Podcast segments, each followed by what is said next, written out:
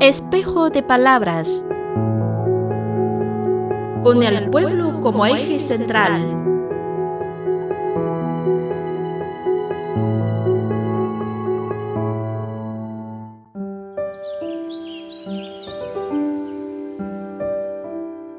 Se recogen las flores de loto, se quitan sus pétalos y se ponen en agua hirviendo. Tras cocinarlos con el tofu, su aspecto se asemeja a la pluma roja de un día soleado después de una nevada. Esta sopa, que se remonta a la dinastía Song, es conocida como sopa Xuexia. La herencia de este singular plato se ha transmitido durante mil años manteniendo su exquisito sabor y elegancia. Las flores de loto y el tofu, dos ingredientes aparentemente sin relación alguna, han sido transformados por los hábiles manos de un chef en un plato colorido y delicado. Las habilidades culinarias permiten mezclar distintos ingredientes y crear un plato delicioso. Por su parte, lo que se necesita para la coexistencia e integración de las culturas de distintas regiones es buena voluntad y tiempo. Como país de inmigrantes, el castellano, que hablamos los argentinos hasta hoy día, mantiene vestigios del cocoliche, utilizado por los primeros inmigrantes italianos, lo que se ha convertido en un gen cultural latente en nuestra lengua. Dicho de otro modo, la presencia de distintos ingredientes en la sopa es lo que le da mejor sabor. En China solemos decir, una sopa deliciosa se hace combinando distintos ingredientes. Esta expresión proviene de Xia Houxuan, pensador del periodo de los tres reinos, 800 años antes de la aparición de la sopa Xuxia. Este pensamiento implica una actitud ante la diferencia, ser inclusivo y compartir la belleza. Desde la raza, el color de la piel y los grupos sociales, hasta el idioma, la cultura y las costumbres, la diversidad ha formado parte de la vida de los argentinos desde el comienzo. Las tradiciones culturales de los nativos americanos, de los inmigrantes europeos y de los afroamericanos se han encontrado, han convivido y se han fusionado a lo largo de los siglos, formando la nación argentina que somos hoy. Como la mayoría de los países de la región de América Latina y el Caribe, vivimos dentro de la diversidad. Debido al continuo desarrollo de la informática a nivel global y a la creciente tendencia del intercambio de personal, la diversidad cultural ya no es algo particular de algún rincón del planeta. La exploración y protección de las propias tradiciones culturales, así como la aceptación y asimilación de las culturas extranjeras, son temas en los que todos los países deben reflexionar.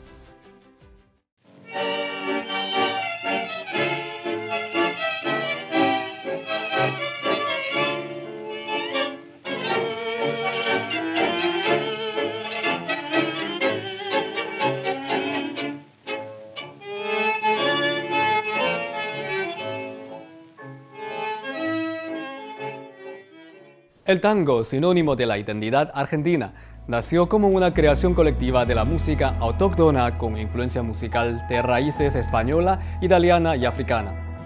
Hoy día llegó a China viajando a través del océano y se ha convertido en una modalidad artística apreciada por muchos chinos. Ye Jiajun, fundadora del club Tango Union en Beijing.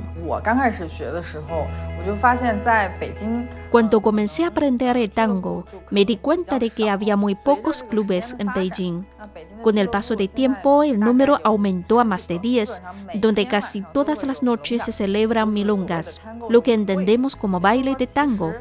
Se puede decir que durante los últimos 10 años, el tango argentino se ha popularizado paulativamente en China. Cada dimensión de la diversidad cultural representa la tradición y los derechos culturales de una o múltiples comunidades. En 2010, el gobierno argentino declaró cada 12 de octubre como el Día del Respeto a la Diversidad Cultural. Desde entonces, volvemos a recordar los elementos que componen la cultura argentina y las diversas civilizaciones que conviven con nosotros. Durante las décadas de la llegada masiva de los migrantes chinos a Argentina, en Buenos Aires se construyó el barrio chino, al tiempo que las tradiciones y costumbres culturales del país oriental se integraron en la sociedad argentina, formando parte del espectro cultural del país sudamericano. Roberto Daschuk, director de la Organización de Oriente Kung Fu de Argentina.